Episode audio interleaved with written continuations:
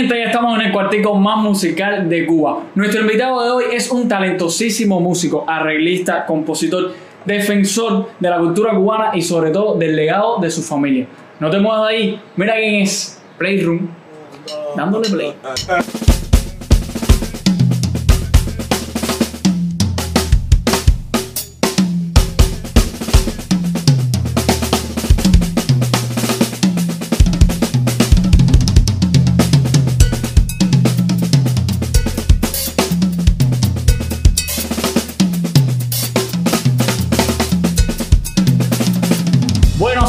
Un privilegio, ¿verdad? Que por este cuartico han pasado cada persona. Pero ahora mismo tenemos aquí a Samuel Formel. Samuel, gracias por estar aquí, ¿verdad? Ya digo un privilegio, aparte te digo. gracias por invitarme. Bueno, Eh, es más, gracias a ti por aceptar- muchos años. sí, por aceptar la invitación. La gente quiere saber, bueno, aparte de yo también, que. Porque sabemos que vienes de una familia musical donde Bam Bam y el songo siempre ha estado presente. Pero ¿cómo fue eh, que despertó en ti ese sentimiento hacia la música? Eh, ¿De qué edad o, o qué fue lo que te picó? Bueno, desde muy pequeño, eh, yo creo que desde la barriga de mi madre, porque mi mamá era bailarina de tap, una de las mejores bailarinas de tap de Cuba, eh, defendió mucho este, esta forma de bailar, ¿no? Y ella cantaba mucho jazz, era jazzista prácticamente. Entonces, bueno, claro, mi papá, por otro lado, eh, estando yo me imagino en la barriga, ya estaba la guitarra acústica ahí, él componiendo. Eh, todavía no había hecho los bambán. Él hace los bambán ya cuando yo tenía tres años. Y, pero creo que la mayor influencia que yo tuve de la música y principalmente de la percusión fue de mi madre, Natalia Alfonso. Y nada, yo creo que de ahí es donde viene la motivación. Ya después, ya que, que nací, eh, a, los tres años mi papá se la, viene de la revés, pero ya él tenía la guitarra en la casa componiendo. Y yo sentía que, que había música, mi mamá cantando jazz. Sí, estaba ahí todo. Eh, había una mezcla entre, entre los dos. Mi abuelo, por parte de padre, Francisco Formel, fue un músico excepcional, creo que de todos, eh, entre mi padre, mi hermano y yo, mi, mi abuelo reunía un, no condiciones de que se fuera mejor músico, porque cada uno va a un género, ¿no? Pero escribió mucha música clásica, era muy amigo, muy amigo de Ernesto Lecona, estudió con él. Y mi tío se dedicó mucho a hacer música de banda, música para ballet, eh, música para orquesta sinfónica. Y bueno, ya cuando crecimos un poco, descubrimos la cantidad de música que había escrito él para orquestas grandes, que nunca lo hemos hecho nosotros, ¿no? Porque eso lleva un tiempo. Y bueno, nosotros más nos, nos fuimos a la música popular. Candela. Mira eso, ahí está, pero. Muchas cositas ahí que nadie sabe, pero bueno, No, estaba- había muchas influencias dentro de la música, tanto la- por la parte de mi abuelo, que el otro abuelo mío por parte de madre era violinista. Entonces siempre hubo Te música. la tocaba, te tocaba, Sí, ¿sabes? sí. Era como si salías médico. vaya, Eh, era- eh, no estaba justificado, No estaba justificado. Y bueno, la percusión llega. Bueno, ya me cuentas de la, de la barriga de, de tu mamá y todo. Pero cuando ya lo decides en serio, o sea, 5 años, 6, 8 años, ¿cuál es la edad donde dices, papi, mami, yo quiero ser percusionista? Bueno, mira, realmente no, no fue así. Eh, como normalmente siempre, yo desde niño tuve ese sentimiento por la música. Mi papá componía las canciones en la casa. Ya te estoy hablando de años 80, 81, 82, que ya uno había crecido un poquitico más. Le tomaba mucho interés a lo que pasaba porque se veía la respuesta del público. Sabíamos que era una orquesta ya importante en la música popular bailable. Y yo, me, cuando íbamos a los ensayos o a los conciertos, yo siempre estaba metido en los estudios de grabaciones. Yo me ponía, que era lógico, como no podía estar en el escenario de frente y era un niño, te ponía atrás. Entonces me llamó la atención mucho Changuito, que José Luis Quintana Fuerte, así como se llama él, más conocido por Changuito. Olvídate, ese fue para mí no solamente un maestro que me haya dicho, mira, coja aquí, Esto aquí, y aquí. coja aquí. Porque ya yo entro en la escuela de arte y ya la técnica, la- ya aprender a leer música, ya eso es otra parte que ya no incluye a Changuito. Pero Changuito creo que fue la influencia, fue, fue lo, que me, lo que me inyectó eh, verlo tocar y, y de ser una gente muy creativa en ese instrumento.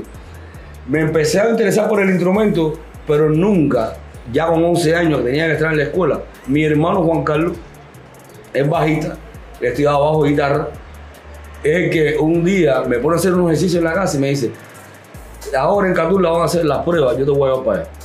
Y entonces él le dice a mi papá, pues, eh, papi, yo voy a llevarme a, Samuel por una, una prueba de Catula. No, pero si Samuel no ha hablado nada de música, a lo mejor no quiere ser músico, a lo mejor él quiere ser doctor o quiere ser ingeniero o abogado, dice Juan Carlos. No, que él tiene, pero ¿cómo tú sabes que él tiene oído para la música? Porque yo he visto la respuesta con él, no sé qué más. Y me llevó a Catula, hicimos la prueba, la aprobé muy fácil. Y entonces después, bueno, ya era una decisión mía, ¿no? Yo dije, mira, papi, yo realmente quiero estudiar música, me gusta este instrumento. De hecho, no había plaza para percusión y entré en trompeta. Fue una, tuve como dos años en trompeta. ¿Y, y te acuerdas de algo? Claro, de todo, me acuerdo de todo. Y ah, tuve una trompeta que se me. Bueno, no, no se me chivó. Se tenía un problemita ahí, se la había un trompetista que lo necesitaba, me dio el arreglo. Y cuando tenga otra, pero nunca me la, me la devolvieron. La arregló Pero y cuando cojo una trompeta, sí, no me acuerdo. Hago, bueno, estoy esperando que Alexander Abreu me, que me dijo: No te preocupes, que yo te voy a regalar una trompeta. Ah, le estamos esperando la trompeta todavía aquí. Y te portabas en la escuela, o sea, eras buen estudiante. Sí, tú sabes que una de las cosas que más siempre me gustó fue estudiar. Eh, que creo que ese es uno de los logros que después uno tiene, en tanto, porque en un- esto es un instrumento de mucha resistencia Exacto. y, de- y, y también de mucha polirrimbia y, e independencia. A ver, eh, eh, la percusión, en este caso, más el instrumento que toco yo, que son timbal con batería, es un instrumento bien complicado porque te haces una cosa con un pie, otra con otro pie, pero la resistencia y la técnica son muy importantes en este sentido. Claro, la técnica va con la resistencia porque no hay contracción, también físicamente tienes que estar preparado. Ah. Entonces son cosas que no te explican muchas veces en la escuela. Yo he tenido lesiones, yo tengo células madre en los hombros, por de- es una enfermedad profesional por desgaste, por no calentar, eh, eh, no, no lo que es con las manos o las baquetas, sino estiramiento, como un deportista no. No, es que además tú tocas aquí de pronto vienes para acá y le das Exactamente. y Entonces, el todo- todos esos movimientos todo que tú haces con la cintura, con los hombros, si no calientas como un deportista normal, y después que terminas tirarte y ponerte hielo, esto es como un piche. Sí, sí. Esas cosas las aprendí y ya cuando empecé a tener lesiones, porque a veces no te puedes pasar de la hora, ¿sabes? Eh, a veces es un agotamiento físico que te puede hacer daño en todos los sentidos. Eh, mi hermano, una de las cosas que me ayudó era que mi hermano me llevaba tres años a mí y yo todo lo que quería consultar se lo consultaba a mi hermano. Empezamos mi hermano a vivir en la lisa con mi abuela, la madre de mi papá, y él asume llevarme allá para, tener, para que tener eh, ese conocimiento más rápido, cualquier duda, eh, consultarla con mi hermano. Y eso me ayudó muchísimo porque ya estaba en nivel medio. Entonces yo hice un salto muy rápido. Ya yo en segundo año de percusión conocía la técnica de timpani, tenía lo que se llama hand to hands, que es mano a mano, que es eh, esa velocidad. Porque cuando vi a esos muchachos, ya en cuarto año, porque yo dije, pero alguna vez podré hacer eso. Y ahí Roberto Concepción, que es uno de los grandes profesores que ha tenido todos los, los bateristas cubanos y percusionistas, fue el que me dijo, mira, tú todavía, yo, yo pertenezco al a, a jurado que te va a hacer el pase de nivel, pero no debes eh, olvidarte de, de los pasos primeros Claro. que debes dar Sí, sí, sí. de primero, segundo, que tercer año. porque- no puede salir Porque también hay un programa que tú a lo mejor lo olvidas, lo, lo dejas ahí para entonces irte al programa de nivel medio que tú no has llegado todavía. Eh, traté de hacer los dos programas. Porque no me quedaba bastante fácil, te digo la verdad. No tuve dudas de, de que aprendí muy rápido a leer la música en la percusión. Mi hermano Juan Carlos me ayudaba. Si tenía una duda, no la cochea con puntillo y la con cochea con puntillo y la cinco payet. Y entonces mi hermano me daba, creo, como un profesor para mí que lo tenía ahí a, a- a todo tiempo, a, a, full. Eh, exactamente en qué año tu papá te dice, vamos a tocar con mamá. Mira, eh, bueno, yo estaba en el grupo de Isaac Delgado. Yo estuve con Isaac casi eh, eh, tres años. Tres años estuve con Isaac, y el primer baterista de Isaac Delgado. Y bueno, Changuito, eh, siempre de fundador de Bam Bam, eh, el, el gran maestro, ¿no? Donde, por supuesto, había que ir a ver a Changuito cada vez que tocaba. Changuito era lo más especial, eh, se aprendía de ver a Changuito todos los días. Pero las veces y las ocasiones que, que uno pudo tener la oportunidad, ya conociendo la música, ya sabiendo ya lo que es que tú podías escribir, lo que tocaba. Y bueno, tuve, yo tuve la oportunidad por primera vez de tocar con mamá con 15 años. Y eso fue con la sandunguera. Yo llegué al ferretero, eh, iban a tocar los bambán cuando ese changuito estaba tocando ya de pie con el timbal, el bombo, El tontón de pie. Y entonces era una actividad de una empresa, una, una actividad privada. Y yo, como, como ya yo estaba ya, en- yo estaba en tercer año, eh, ya yo sabía cómo lo hacía el campaneo, eh, que es la contracampana Sí. con el campana del gong. Ya eso lo tenía yo estudiado. Y ya, y, y, que es que conocía esta música, ya venía con vena, más un tema que mi papá había compuesto. Y entonces que se oyó por la- en la casa mil veces, que tú sabes que ya auditivamente y más, hasta yo me ponía a escribir todos esos temas que con, la, con la percusión y todo. Al tú escucharlo y reproducirlo en un papel, Ya lo tiene. ya, ya, ya, ya, ya eso es imposible. Mecánico. Es mecánico ya. Y entonces yo me puse a hacer el campaneo antes de que empezara el concierto. Eh, ponían música de, de fondo ahí Y yo poniendo así que me, que me, que me cabía, pero no era, no era de bombán, era de otra- agru- otras agrupaciones, música bailable. Y yo hacía la introducción con cuparro, ron, ta, chica, toda esa cosa que hacía Changuito. Y ellos parece que entretenidos, se lo veo. Yo diciendo, no, nadie me está mirando. Y cuando empieza el tema, que él arranca, él es el que empieza con cupa, con, con ran, con, Sí. me dice, coge la baqueta. Ay, yo estaba atrás, yo le dije, ¿cómo la coge la baqueta? mire? Y yo, espérate, pero que, que coja la baqueta, le dije, "Taco". y cogí la baqueta. Y dice.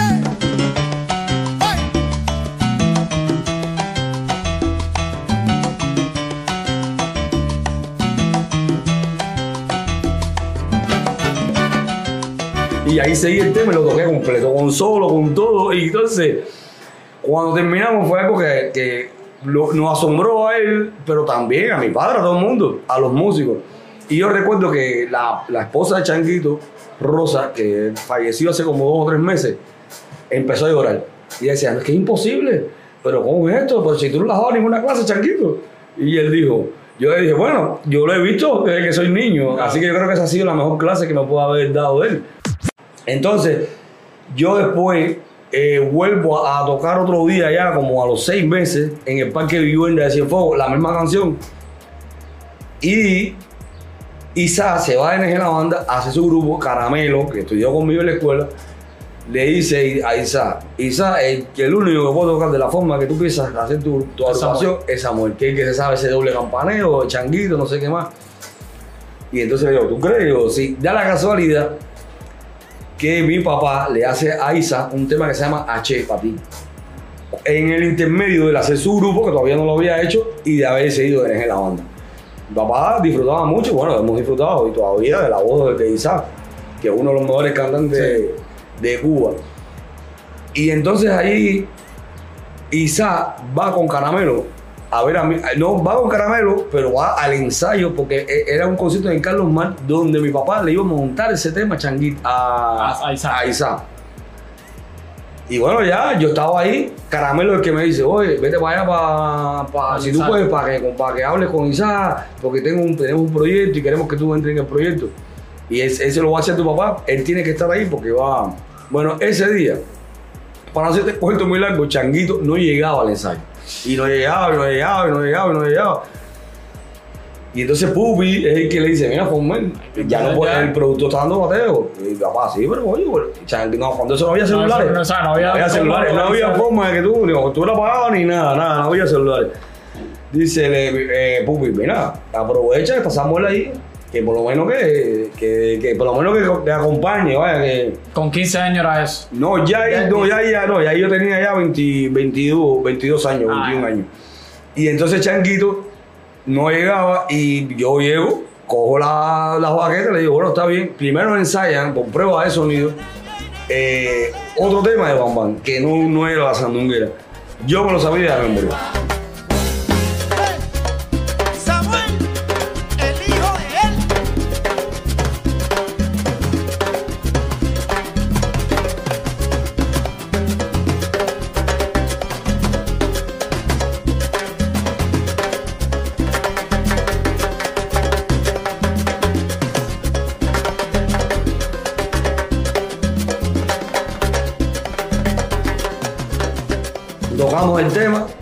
Todo el mundo dijo, bueno, y, me- y el otro era con papel, leyendo a primera vista. Pero yo también tenía eso, me encantaba leer música de, de siempre, fui, fui, me gustó siempre. Y de copiar cosas, ya copiando, yo sabía los figurados rápido. Ya, era, eras un puntualito. Ya, eh, pero no tenía también, porque yo creo que eso, eh, eh, dentro del, de, aunque tú sepas leer la música, eh, es un oficio grabar. Y los que graban normalmente son los que saben, porque eso todo es un truco. Tú tratas de buscar, la percusión tiene un problema. Te dicen ritmo, 8 compases. Entonces, eh, tú estás haciendo tu ritmo, pero tú tienes que ir contando internamente si no tienes un director para decirte que viene el efecto. Que viene el efecto. Y en este caso, mi papá estaba tocando el bajo. Entonces, habían efectos que yo tenía que hacer. Y yo estaba contando ahí. Todo salió, bueno, para decirte, bueno, otros músicos que se equivocaron y yo no me equivoqué. Y entonces después me decía, "Coño, pues mira esto, Samuel no se equivoca y esta gente. Y yo, bueno, no creo que sea un oficio que va- lo- los músicos de Bam Bam constantemente estén leyendo, porque aquí la música se lee, se aprende y después papel tú no lo coges más nunca. No es como una orquesta sinfónica, que es bastante complicado aprenderte una obra, ¿no? Y ya mi papá, eh, en ese momento, todo Changuito llega en el medio de eso, que casual, Tocando yo, que casualmente viene con un brazo enyesado. Oye, esto. Terminé yo el ensayo, me felicitaron, ah, no sé qué más. Changuito hizo una cara diciendo, oye, mira esto, lo mismo. Y bueno, pero realmente yo, eh, dentro de lo que iba a pasar con Isa, que, salió con nosotros cuando terminamos, Isa le dice a Caramelo, oye, papá, yo necesito a Samuel. Y entonces papá sigue así, ¿para qué? Dice, no, no, no, no, ese es mi baterista. Y conmigo él, yo me muero con él. Entonces empiezo con Isa a trabajar por tres años. Ya estando con Isa, Changuito también empezó a, a empezar a, a- tener compromisos fuera de Bambán, a dar clases, un gran maestro. Sí. Eh, pero no, no solamente en Cuba, sino internacionalmente. Y empezó a tener esos tipos de, de- de- de problemas que no se podía hacer un concierto porque Changuito estaba en Alemania. No se podía, Chan- Changuito se tuvo que ir para Estados Unidos. Mi papá llegó un momento que yo eso no lo vi, pero bueno, una decisión de buscar otro percusionista porque realmente ya Changuito estaba a un nivel muy alto de, de- de petición, de convocatoria como percusionista. Y mi papá decide cambiar a, Changuito. Hubo su, su encontronazo ahí, tú sabes, normal. que- pasa. pero bueno, y sigue siendo mi Sí, de tío. familia, De familia. Y después eso no pasó más nada. Él siguió su vida y, y lo queremos mucho. Y Changuito, y ya cuando yo estaba en Cancún, tocando con Isaac, cuando se hace esa decisión, y a Changuito, Cha- eh, empiezan a probar percusionistas. Y probaron a varios, y no vi ninguno. Lo Dio lo- no, ninguno dio la talla. Y Pupi no fue a mi papá. Pupi que le dice, oye, Formel, ¿quieres que te diga una cosa? Que aquí yo creo que el único que puede tocar es Samuel. Y me dijo, bueno, ¿tú crees? Dice, pero claro. Si es que el único que cuando Changuito cualquier cosa, cuando desde los que tenía 15 años que tocó la sandunguera, dice, yo, así, pero imagínate tú, yo, y él está con Isa y en Cancún. Y, y, y Isa le faltaba un mes todavía. Y ellos tenían compromiso. Además, Bam Bam iba después de, de Isa a a, ese lugar. a- a- al azúcar, la famosa azúcar en Cancún. Que es- eso eran eh, tres meses.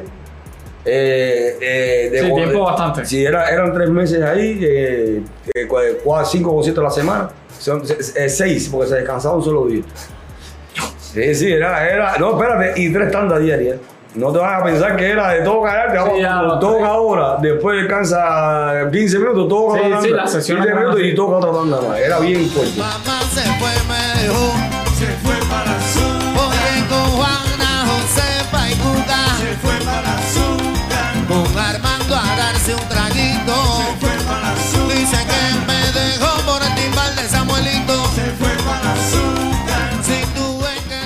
Y bueno, creo que eso para mí fue una de las oportunidades, tanto con Isaac como con Bam Bam, de asentar el conocimiento de lo, una orquesta, lo que quería mi padre, lo que quería Isaac.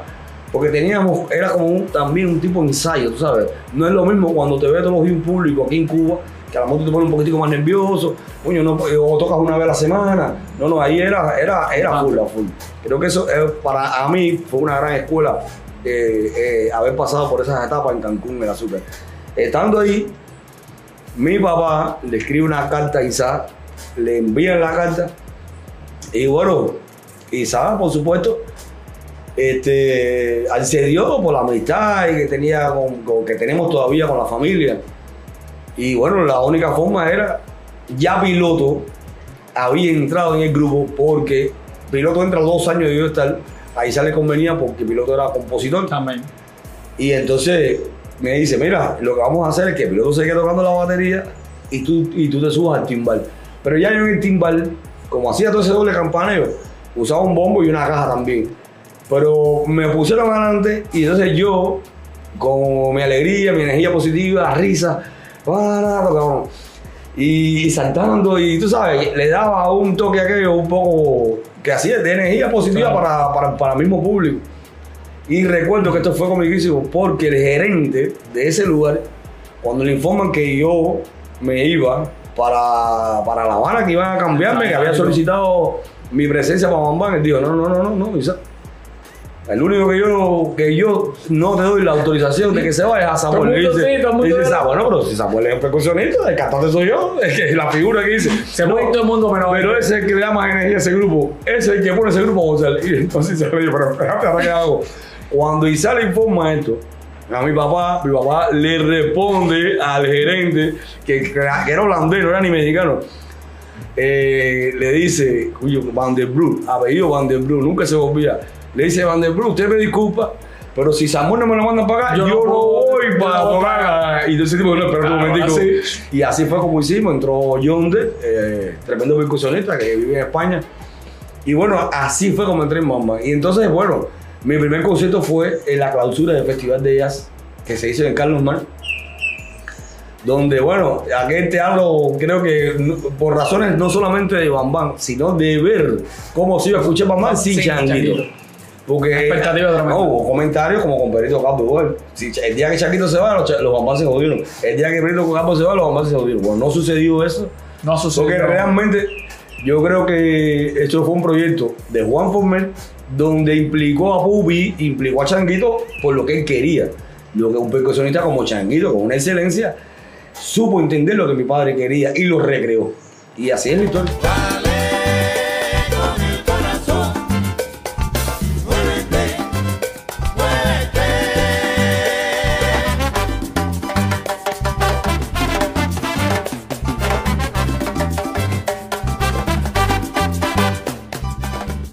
Bueno, ya tus años en Bam Bam, todo, hasta que llegue el momento en que Puro te dice, Samu, te toca ahora, tú vas a tomar las rentas musicales de Eso, Bam Bam. eso fue, bueno, también increíblemente había, o en ese tiempo, como el caso de Hugo que falleció hace poco, Hugo Morejón es un músico que, que podía tener la responsabilidad de ser un director musical, por el nivel musical que tenía Le Libre también. Todo, la mayoría. Había, había, eh, músicos de la orquesta que, que tenían ese nivel.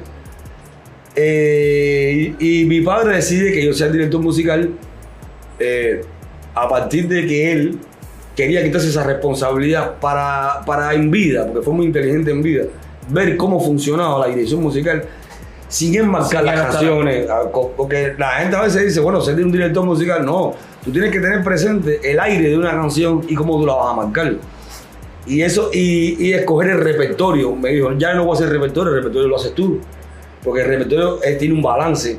Hay canciones con las que tú no puedes empezar ni con las que puedes terminar. Ni en el medio puedes tirar una medio. que va, sí, sí. Entonces, entonces eh, para que el espectáculo se mantenga arriba, arriba, tú tienes que saber hacer eso. Y bueno, me especialicé bastante bien porque además, tanto muchas veces, mi padre, yo ponía amor un tema a otro, me decía, yo creo que te deberías poner los ojos arriba. Y ya empecé a entender algunas cositas más, porque claro, su consejo, la enseñanza de él en vida, creo que fue una de las cosas más importantes también para lograr de que Bambán todavía se mantenga. Eh, me empezó a dejar irme solo de viaje con el grupo, a cargo de personas que llevaban más tiempo que yo y que tenían mucha más edad que yo. La separación de, por ejemplo, Mayito, Jenny, Cucurucho, por motivos eh, personales, profesionales, lo que sea, yo, por mi parte, sé que no afectó mucho a la orquesta, pero como director, ya director musical, lo que aportaban estos músicos a la, a la orquesta, ¿cómo fue recibido en, en Bam Bam? Y cómo lo, la percepción de Bam Bam con respecto al público, qué iba a decir el público, bueno, ya no es Mayito, es Mandy, ya no está, ya no está Ay. Jenny, está Vanessa. Ahí, ahí, esa, es una, esa es una de las cosas que, que sucede con Bambán y no sucede con otras agrupaciones. Hay otras agrupaciones, sin mencionar eh, el nombre de ninguna, donde un cantante se va o se va un músico y nadie habla de eso. Y el grupo sigue tocando. Pero aquí solamente nada más Uno solo. uno fallece, tuvo un infarto o se fue por su propia decisión. Hasta, lo, hasta Loroña. Loroña que. Eh, pero ese es el hijo de Loroña, Loroña no está ahí. Y Loroña es el egoísta que está ahí atrás dándolo Sí, sí, todo. es- Es impresionante. Todo el mundo se fija en eso. Creo que también, bueno, el hecho de que, que estés tantos años en una agrupación. ¡Qué palo ese Mario Bueno! ¡Qué palo! Mi palo es palo de monte, tan difícil de verdad. ¡Qué y, y que sea conocida, ya, se- ya conoces a, a músicos, los fans les pasa eso. Y en el caso primero, que fue Mayito, eh, Mayito como, como cantante excepcional, eh, tenía deseos de, de hacer una carrera individual. Solidario. Mi padre lo respetó, solitario. Eh, él realmente no tiene una agrupación fija, pero bueno, colabora con varias agrupaciones, lo llaman para hacer trabajo. Él hace sus propias producciones, sus discos, ha tenido grupos pequeños en Europa y decidió eso. Bueno, mi papá tuvo que darle la libertad. No, después ya de, de casi 15 años está Mario Rivera ahí. Jenny decidió irse ella misma porque se enamoró. Estando nosotros en una gira en Estados Unidos, conoció a un- una persona, un cubano eh, que vive en San Francisco y empezó a tener con ella un, tú sabes, un encuentro, se fue, fue a Cuba, se fue de viaje con nosotros para Colombia y entonces ella realmente necesitaba tener de verdad una persona que la, que la entendiera, tenía mucha inestabilidad en sus Mm. relaciones. eh, que no era de estar con un tipo todos los días, cosas Sí, así. claro, claro. Pero bueno, las que tenía por seis meses, por un año, al final, y esta persona ya sintió que tenía una seguridad diferente y un amor y un cariño, el cual también hubo que respetarlo. Eh, era lógico. Cucurucho pasó lo mismo. Eh, Cucurucho eh, vio que tenía la posibilidad de hacer una carrera individual y, por supuesto, con, todo el respeto, que es mi hermano igual, eh, se decidió, bueno, que, que Cucurucho pudiera hacer su música instrumental, que es lo que quería hacer. Sintió que, bueno, también esta presión, porque estas orquestas grandes, eh, viajar a Europa, 30 conciertos, no descansa y me levántate. Y un poco que él sintió que, que quería hacer obras, ya estaba componiendo cosas instrumentales. Y bueno, es lógico, todo el mundo tiene el deseo de hacer su carrera a, la forma, Exacto. pero creo que Bambán le dio a él y él nos regaló también eh, temas importantes para Bambán que hoy en día se tocan, arreglos, eh, lo- los, gritos, los discos que grabó, las producciones, con el amor que lo hizo, lo- los audiovisuales como los de Carlos Mal, que casualmente él es el que está. Y bueno, con, con, a- con un gran amor y un cariño recibimos también a, a- a un bambanero que desde niño, increíblemente, estaba con nosotros en la familia, que es Pacho. Era- no sabía que Pacho estaba desde chamaquito ahí en. Pacho estudió con Vanessa, con Paloma, Ah, el ya. piano. Y, y Pacho desde niño iba a la, a la casa de nosotros a estudiar el piano. Y fue, mi padre lo apoyó mucho. Fue un, y un día, Pacho, ya como en tercer año de piano, un niñito, le dice a mi papá, estaban ahí con Paloma y los amiguitos en la casa. Y era el cumpleaños de mi papá. Y le dijo, coño, Juanito, yo quiero regalarte un- una cosita ahí por el cumpleaños. Y le tocó la sandunguera. Y mi papá lo vio y dijo, este chiquito va a ir al contigo. Este va a ser tremendo músico. Y bueno, no se equivocó. No se equivocó, está ahí, lo tiene lo que. Ah, y espérate. Cucurucho tiene un compromiso que se va para Estados Unidos con una, una banda que había hecho el Tosco, bueno, que iba director del Tosco, pero que habían hecho una cosa de un intercambio cultural en New York. Y da la casualidad que, bueno, mi papá dice, no, David, Cucurucho está con el lío, vete para allá, yo paro los orquesta, es una semana nada más, no. Pero aparece un concierto de estos privados que mi papá no quería cancelar. Exacto, de los que no se puede decir que no. Y mi papá dijo, coño, ¿cómo hago? No sé qué más. Y me dice, yo le digo, no, el Boris, hubo una gira en Japón que, que Cucurucho se enfermó, tuvo con hepatitis y no pudo viajar. Y entonces, bueno, mira, usamos a Boris. Me dice, no, pero quiero hacer una pruebita ahí. Y yo le digo, ¿pero qué pruebita? Y me dice, voy a llamar a Pacho, para que Pacho... Y yo le dije, bueno, pero, pero Pacho no nunca tocaba aquí, ¿no? pues tenemos que ensayar. Entonces, bueno, ya cuando él manda a Pacho, en ese primer concierto, eh, Pacho, yo le digo, mira, Bori, para que Pacho no se mate, porque, ¿sabes? Aquí hay que echarla. Y, y para que no sea, porque primero toca tú el tema, la armonía, el cuerpo nuevo, Ajá, y y ya que le entre los tumbado. tumbados. Y así se hizo. Y entonces ya, bueno, Pacho con, con tremenda educación, bueno, gracias, no sé qué más, coño, qué rico. Y lo, todo quedó bien. Pero cuando da la casualidad que Cucurucho se extiende un poquitico más, Y aparece aquello, no, y aparece otro concierto privado, casualmente ninguno fueron públicos. Y dice mi papá, oye, hay una cosa ahí con la Embajada de España que eso no lo puedo dejar de hacer. Y yo, ¿qué vamos a hacer tú? Bueno, si tú quieres, tú me dices, ensayamos con Pacho. Y me dice, no, no, Pacho me dijo que él se las sabía todas las canciones de los bombas. Y yo le dije, pero en serio, que él las toca arriba abajo. Bueno, ese día, cuando tocó, lo quedamos así. Pero entonces me mira y decía, ¿pero sale el chiquito este? Pero así, pero ¿de dónde salió? Pero que es posible que lo que pueda saberse todo. Y bueno, además que conocí el estilo, no solamente porque Pacho haya seguido la, la carrera de Bambán, haya estado de niño con nosotros, es que Pacho fue el encargado de toda la obra de Bambán desde el 70, sacarle la partitura de piano. Ah, no, ya. Imagínate, se sabía todos los temas del 70 del hasta 70, ese todo, momento que entró. campanero, todo lo sacó todo, tuvo que escucharlo, tuvo que sacarlo. llega la etapa donde, donde Juan nos abandona físicamente y te toca a ti otra responsabilidad ya mayor de ser el director de los Juan Band y eh, sale Fantasía, el primer disco sin, sin, sin Formel, que sé que la mayoría de las canciones se grabó estando el... No, no, La no. mayoría no, ninguna. No, ninguna se grabó. Ninguna. Ninguna, ninguna, ninguna, ninguna. De hecho, eh, nosotros estábamos ensayando para un concierto que se iba a hacer, bueno, para una gira en Europa, pero íbamos a hacer un audiovisual que es el que se hizo en Francia. En Francia con el río atrás. Exactamente. Entonces, bueno, habían proyectos, había un documental que mi padre iba a hacer con estos franceses y que tenía un contrato con Abdala. Y entonces, eh, nosotros ensayando en Abdala, ya para ese concierto, como el tercer ensayo, es que mi papá, bueno, y- ingresa con un derrame de una varice. Bueno, ya eso se, eso se complicó después, como a los 20 días, que es cuando fallece, bueno, primero de mayo. Él había ido a Las Vegas por el, el premio especial El que le dan. eh, de- Ah, de- lo, de- lo viví de cerca. ya. Entonces, eh, ese ¿no? de, que se dio especial por primera vez artistas que habían hecho una obra grande eh, eh, a, a todo lo que era América, ¿no? que lo incluyen a él como primer cubano, bien merecido. Él regresa porque se va con su esposa y regresa con una, regresa con la palabra fantasía. Me dice, la vida es una fantasía, Samuel.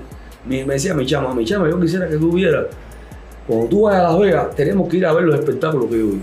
Chicos, cosas que, que son reales, pero que tienen trucos, que tienen un andamiaje, una producción tan grande que tú no te crees lo que estás viendo. Y yo, para mí, eso fue una fantasía. Y entonces se queda con esa palabra, y yo creo que llamarle al nuevo disco la fantasía. Y entonces eh, se decidió, en ese disco ya había un tema que es el tema que abre el opening del disco, que es Añejo, que es un tema casualmente de, de Armando Cantero, de Mandy. Man. Y este tema yo recuerdo que eh, él va a la casa, eh, estaba Mandy con el Bori, y le digo, "Oye, bueno, ven a la casa porque estamos ya maqueteando, vamos a empezar a trabajar con el tema de Mandy, que a él le había gustado cuando Mandy se lo cantó, pero cuando estábamos allí en el piano, él hizo dos o tres eh, recomendaciones, le dijo, mira, esto no lo ponga, esto vamos a cambiarlo, haz esto por aquí. O sea, organizó el tema, lo organizó, porque mucha experiencia. Entonces el que estaba tocando el bajo con nosotros, Arnaldo, era una, estaba sustituyendo a Pablo que se había ido Ajá. porque tenía un proyecto en Italia. Eh, estaba de paso, no teníamos un bajista todavía como queríamos. Sí, yo. Porque también era el bajo eléctrico, nosotros teníamos que el baby, pero bueno, él casualmente para esa ocasión de que teníamos que ir corriendo para Europa, fue el que Sabía, apareció y verdad, tremendo músico y le agradecemos mucho el trabajo que hizo. Pero él estaba haciendo lo que ya se había hecho ya. ¿Me entiendes? Ya no era nada nuevo.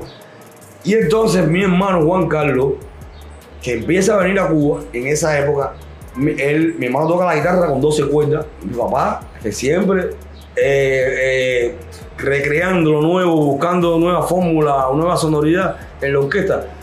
Me dijo, tú sabes que voy a hablar con Juan Carlos para que, para que venga con esa guitarra 12 cuerdas. Y en este disco La Fantasía, que toque esa guitarra. Vamos a mezclarla. Le digo, "Coño, tremenda idea, no sé qué más. Mi hermano viene a Cuba, no para grabar todavía.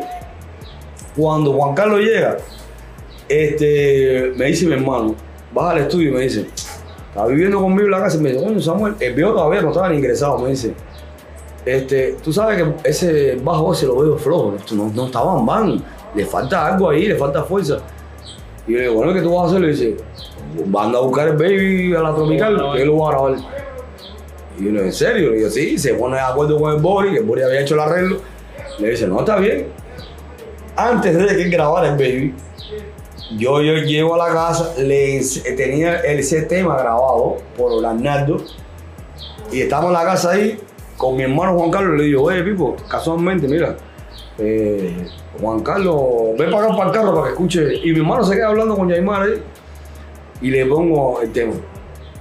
Me dice, coño, que bien ha quedado, ese me gusta. Y le dije, mira, casualmente Juan Carlos, porque no, me gustaba, no nos ha gustado mucho eh, lo de Arnaldo. No, por eso yo lo vi. Tranquilo, eso ahora después que vamos al estudio, estudio. Yo lo oí, yo le digo como el movimiento. Le digo, bueno, pues también es baby, es baby. Me dice, bueno, vamos a hacerlo con guitarra abajo. Si guitarra abajo lo van desde el 70 la guitarra abajo.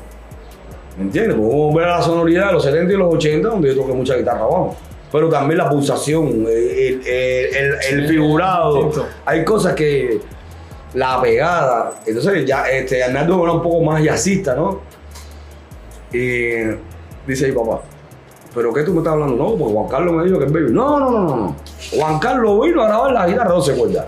No invente, no me invente, ni nada, eso, no, no invente. Oye, Juan Carlos, tú viniste a Y le digo, no, está bien, nos quedamos así. Pero no nos quedamos dados. Ah, espérate un momentito. pero- Llegamos al estudio y estaba el baby. Dice mi hermano, ¿voy a grabarlo todas maneras? No pierdo nada. Va, y lo grabamos. Este sonido cambió completo. Cambió. Un giro de 360 grados, nos quedamos así. Y yo dije, no, esto tiene que ir el viejo. Ese momento, ese proceso, lo ingresan. Pero mi hermano se tenía que ir a Estados Unidos por un compromiso. Mi hermano se va. Y, me dijo, mira Samuel, ustedes se van para Europa. Cuando ustedes regresen de Europa, yo, yo vengo a grabar ya, porque yo tengo unos compromisos de trabajo allá en, en New York, que tengo que, que estar ahí. No, está bien ya. Y ya eso grabado. A los dos días mi hermano dice, viene lo... Mi papá no, por supuesto. Estábamos nosotros enredados con el ensayo. Y yo eso se quedó ahí abajo ahí en el estudio, no le pongo nada. Yo, bueno, cuando tengamos la oportunidad, que venga y lo escuche. Porque él me dijo que no, que Juan Carlos no, no sé qué más. Y de momento se lo ingresan encima. Un día antes de fallecer, Yaimara me dice, oye Samuel, mira, tu papá está bien disgustado porque un niño tres meses, hace tres, ya lleva un mes, el niño no lo ha visto, el niño no, se, no puede entrar al hospital. Entonces, mira, no venga ni con Paloma ni con Elisa, que ustedes van a venir los tres, hoy específicamente, ven tú solo y no sé, traerle algo, haya grabado algo, para que él lo oiga, no sé, para que por lo menos entretenerlo, porque está muy disgustado, porque mañana es primero de mayo y no le dieron, no le van a dar.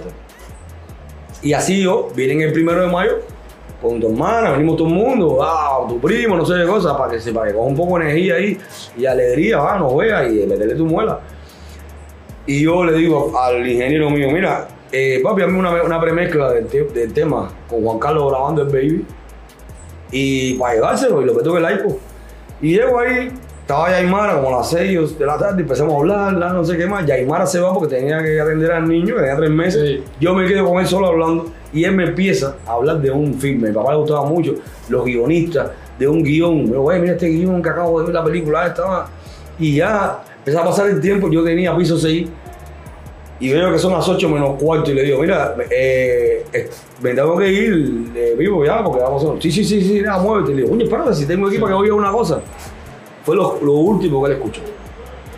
Le pongo los audífonos y sabes cuando tú, cuando tú pones los audífonos tú te pones a gritar, no, y te pones a gritar alto y habían dos pacientes alrededor de él. Uno aquí, uno a la derecha y uno a la izquierda. En tres cámaras había. Y empieza a oír y le digo, no, mira, este, eh, Juan Carlos grabó el Baby. Pero si me dije que no grababa el Baby, no, chico, lo grabó porque ya. Ah, pues ya no tenía Porque ya que él hacer. dijo, no, ah, no tenía nada que hacer, lo grabó. Y dice, bueno, vamos a agarrar. Y ya, chico, cuando se puso el espejo, hizo así, sí. De p el gordo del baby. El gordo graba todas las canciones del baby. Sacado, el gordo se ve que grabando el baby. Te lo dije. Eso, mira, yo me hice porque eso fue lo último que él escuchó. Increíblemente pudo escuchar a Juan Carlos tocando el bajo. Yo creo que, que él se fue que, que está aquí, nunca se ha ido, pero físicamente se fue con una, con una seguridad, con un, ¿sabes? Con un descanso, eso diciendo, wow, ya yo sé, ya que yo tengo mi sustituto y es mío. Y, y bueno, ya ese disco lo grababa Juan Carlos completo y, y Juan Carlos ya ahí, entonces, eh, apela, porque tuvo que regresar, porque ya el viejo estaba ingresado, la cosa se puso grave. Eh, viene por, por lo del velorio, viene por todas las cosas que pasaron. Me dijo, mira, Samuel, yo me voy a quedar, yo te voy a apoyar y yo voy a entrar a tocar el bajo. En ese caso, ya Arnaldo venía ensayando con nosotros. Lo que hicimos fue incluirlo en esa gira y él tocaba dos o tres temas en el Baby, que era la sandunguera, que aparece tocando, o era la sandunguera específicamente. Él no fue a la gira, él fue solamente al concierto en Francia, tocó la sandunguera ahí con nosotros. Y bueno, ya después que regresamos de la gira de Uruguay, ya él decidió venir para acá, repartirse, quedarse aquí ya y hacer su vida aquí y trabajar con nosotros. No, es lindo, ya que Juan siempre eh, fantasía. A ver, hay un tema que a mí cada vez que lo pongo me eriza, lloro, de todo, que es el tema de tu papá, Bueno, eso, en eso, que él compuso para Luna Manzanares o algo así. claro, eh, eh, esa también es otra historia dentro del disco, porque yo cuando le pregunto a, a- a- a mi papá, Pipo, y de los temas que hemos escogido, ¿cuál se llama fantasía? Porque fantasía no, no me dice, si la vamos a llamar fantasía, tú siempre haces un tema o hacemos un Ah, tema que lleve el título del, del disco. Me dice, no, no, todavía no, no tengo la cabeza. Pero no te preocupes, me falta por grabar. Me falta no de vamos para Europa. Pues a lo mejor allá lo hago. Pero déjame que yo eso lo voy manejando. Entonces no tuvimos la oportunidad de que hiciera ese tema. Y ya yo me quedo así, ya, yo frente a aquella producción, eh, de, hecho sentimos que ese es un disco que está bueno, pero al lado de Legado, eh, Legado supera que es más alegre. O sea, teníamos todo, principalmente como productor o, como compositor en ese, ese disco, eh, sentimos que hasta nosotros estábamos tristes.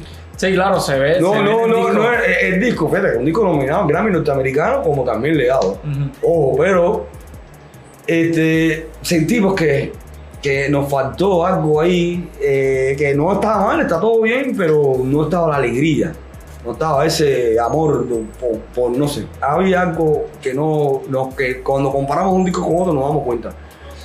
Y entonces, no existía el tema fantasía. El ingeniero de grabación me dice, bueno, Samuel, tú sabes que ¿Tú no has escuchado el tema que tu papá hizo a Luna Manzanares? Y yo le dije, papi, no. Me dice, bueno, ese es el tema que más yo escucho con mi mujer. Y yo le digo, pero en serio, el tema no se llamaba Fantasía. No, ahora no recuerdo el nombre del tema. Y me dice, pero es un tema que podemos aprovechar porque yo tengo la voz de tu papá. Y cada vez que se te ocurren hacer esas cosas, a lo mejor le hacemos un arreglo abajo, hacemos algo ahí. Y yo le digo, oye, pero pónmelo para oírlo. Entonces, ese tema, él, de hecho, nos manda a buscar. Un día me llama y me dice: llama a Boris, llama a Hernando, porque voy a grabarle algunas manzanares que le había prometido un día en un espectáculo de Legren en el, en el Teatro Nacional. Cuando la conoció por primera vez, le dijo: Yo te voy a hacer una canción a ti y a Falcón, porque Falcón en Era ese tiempo pareja, era su pareja. pareja. Y entonces, por eso es que él habla del piano, de color y esas cosas. Y, me- y tú me encanta como, tú- tú cantas y tu esposo como toca el piano, les voy a hacer una canción. Entonces, él llega a la casa, como a, a los 15 o a los días, o al mes, me llama, me dice, cita a Boris, cita a Arnaldo. Y dile al flaco que vaya para allá, que quiero hacer una maquetica ahí de la canción que le hice a, a Luna Manzanares. ¿Por qué yo no la escucho? Porque nosotros grabamos primero la base con papeles. Era muy sencillo, que de hecho está grabada. Sí. Nada, nada, grabamos la base esa ahí, eso no llevaba gorro ni nada. Entonces después nosotros ah, pusimos todo, todo, todo eso lo inventamos nosotros después. Y, y él me dice, no, me voy a quedar para poner la voz. Y yo subo, eh, puesto ese café, estábamos ah, con Arnaldo, el Boris, nos pusimos arriba. Y en un momento que ya dijo, oye, grabado eso ya. Y se llevó el video, aquí tengo el CD que se lo voy a mandar. Y se lo mandó. Nunca lo escuchaste. Y, no, ya, y bueno, ya, aparte fue donde tuvimos ahí Ruido. Y nunca lo escuché. Y ese día me dice flaco, papi, tú no oyes ese tema. Yo, no. Va, y Luna, no- y Luna no lo había sacado. Entonces cuando yo me lo pone, yo le voy a contar, ¿no? Eso ya era empezar a llorar. Al momento ya le dije, espera, que va, va, para eso, porque si no me baja un infarto aquí. Eso está muy fuerte. Yo, cuando yo me siento en la cama, que yo empiezo a escuchar eso, decía, ahora esto no puede ser. Este es el tema de fantasía. Porque él habla de la De palabra fantasía, fantasía. ¿sabes? si lo hubiera dejado ocho. Y entonces, ¿qué hice? Le dije, mira, flaco, dame la voz sola. Y llamé a Pacho. Y dije, Pacho, esto es, esto es un reto, esto es algo grande porque acompañar a, a Sinclair a una voz, eh, a Livington atrás con el piano, va a ser complicado. Pacho me dijo, déjame eso mío. ¿Qué pasa? Que Pacho tú- se graduó de composición en Elisa y él tiene la facilidad que a lo mejor otros pianistas o otros músicos no van a tener de ver con su laptop en un piano aquí la, el diagrama de la voz la cuando se voz. acaba y cuando entra. Que eso fue, y puedes correr hasta Ya. la voz. Y la puedes correr porque es digital. Claro. Eso ahora antiguamente no se No podía se hacer con análogo, pero con digital tú lo puedes hacer. Y él hace un trabajo impresionante. De hecho, me dice, mira, vamos, quiero meter unos guatas aquí. A mí se me ocurre invitar al coro diminuto porque hacer un contracanto, ¿me entiendes? Eh, y bueno, bueno, ahí eh, trabajamos en esa producción entre Pacho y yo, ese tema, de, con, un, con un amor, con una cosa impresionante. Además era el tema que, Que le en el medio del disco, Que le que le llevaba título al disco y, y, y se, va, se logró. Se logró, se logró un trabajo impresionante, que ese es uno de los temas que imparten ese disco. Y bueno, ahora lo que viene va a ser Bam Bam, que Bam Bam estuvo cumpliendo aniversario cerrado, que todos estábamos locos por ir al concierto de Carlos Más, pero vino la pandemia y bueno, en fin, se todo, pero Bam Bam no ha parado de trabajar. Ah, yo sé que has estado ahí enfrascado en lo nuevo que va a sacar Bam Bam. Bueno, quiero que le cuentes a la gente de- del disco, sorpresa, algún chisme, no sé. No, bueno, mira, este disco de 50 aniversario, eh, y siempre lo se pensó así. No, entre las ideas mías de siempre aportar un poquitico más con el viejo, aprendí mucho de él. En ese sentido, cada producción no se puede parecer una a la otra. Y tienes que venir con una propuesta nueva.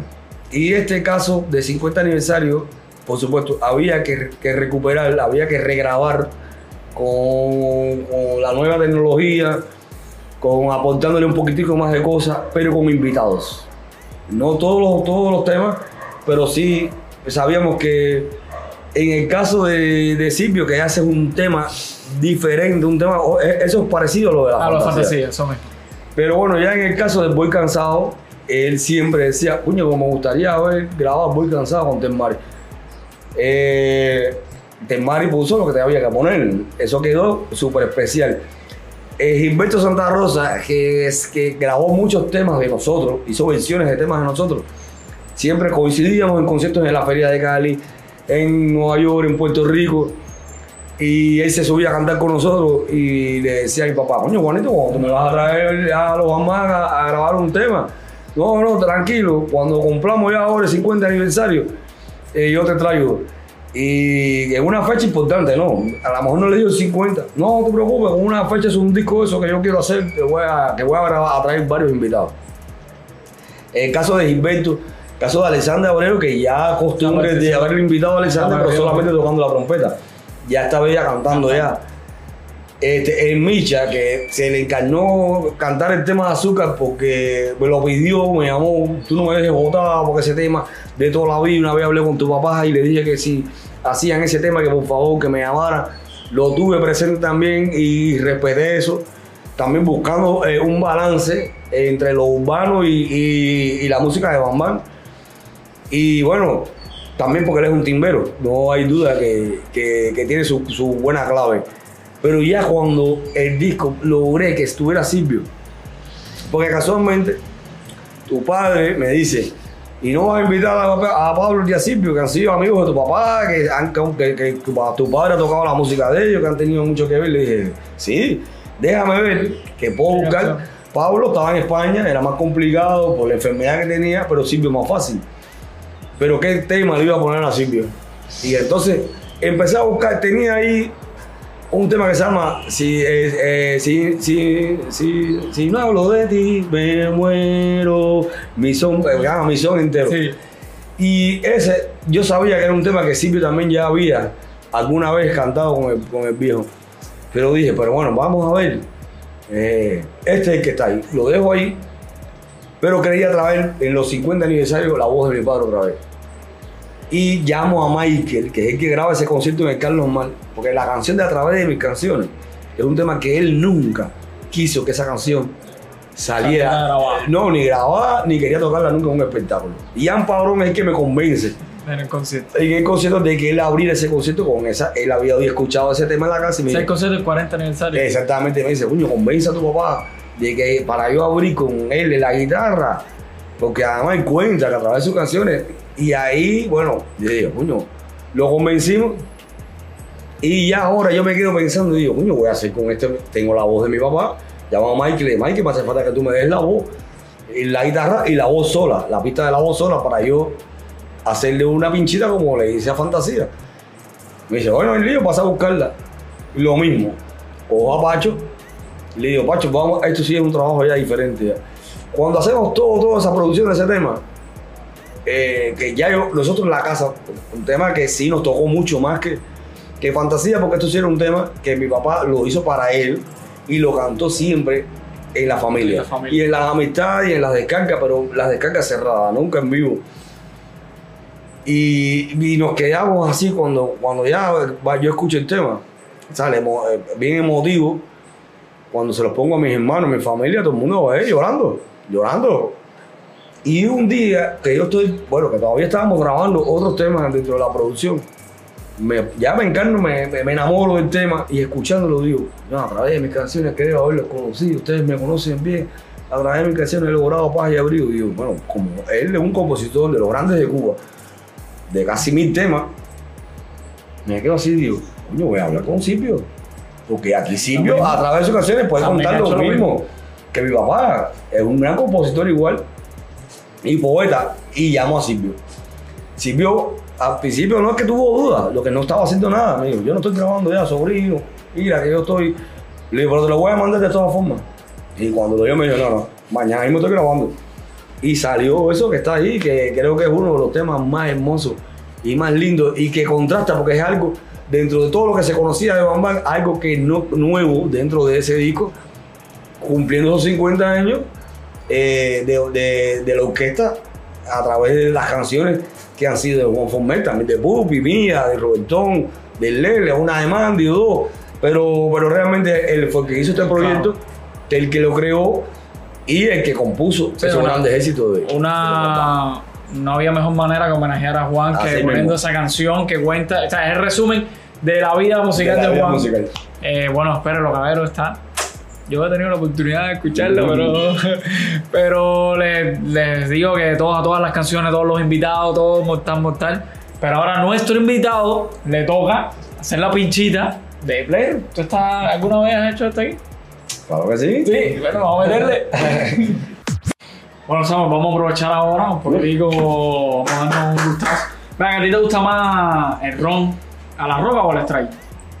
Me gusta más Strike. Al strike. Ahí está. ¿Y, y te guarda más este oscurito o un Este, más- este de verdad, quiero decirte, y no solamente que es oscuro, que sea Santiago y 11. y 11? Pero me gusta más el 11 que el 12. Así, mira tú. Sí, sí, sí, no sé qué diferencia hay, pero me gusta más el 11. Eh, mi abuelo es de Santiago, nació en Santiago. Eh, mi abuela y, es de Mayarí. La, te estoy hablando madre de mi papá, Juan Former, y padre de Juan Former. Entonces tenemos mucha tradición y familia en Santiago de Cuba. Así que de alguna forma yo tengo a- algo de Santiago, de Santiago. Entonces vamos a brindar por eso.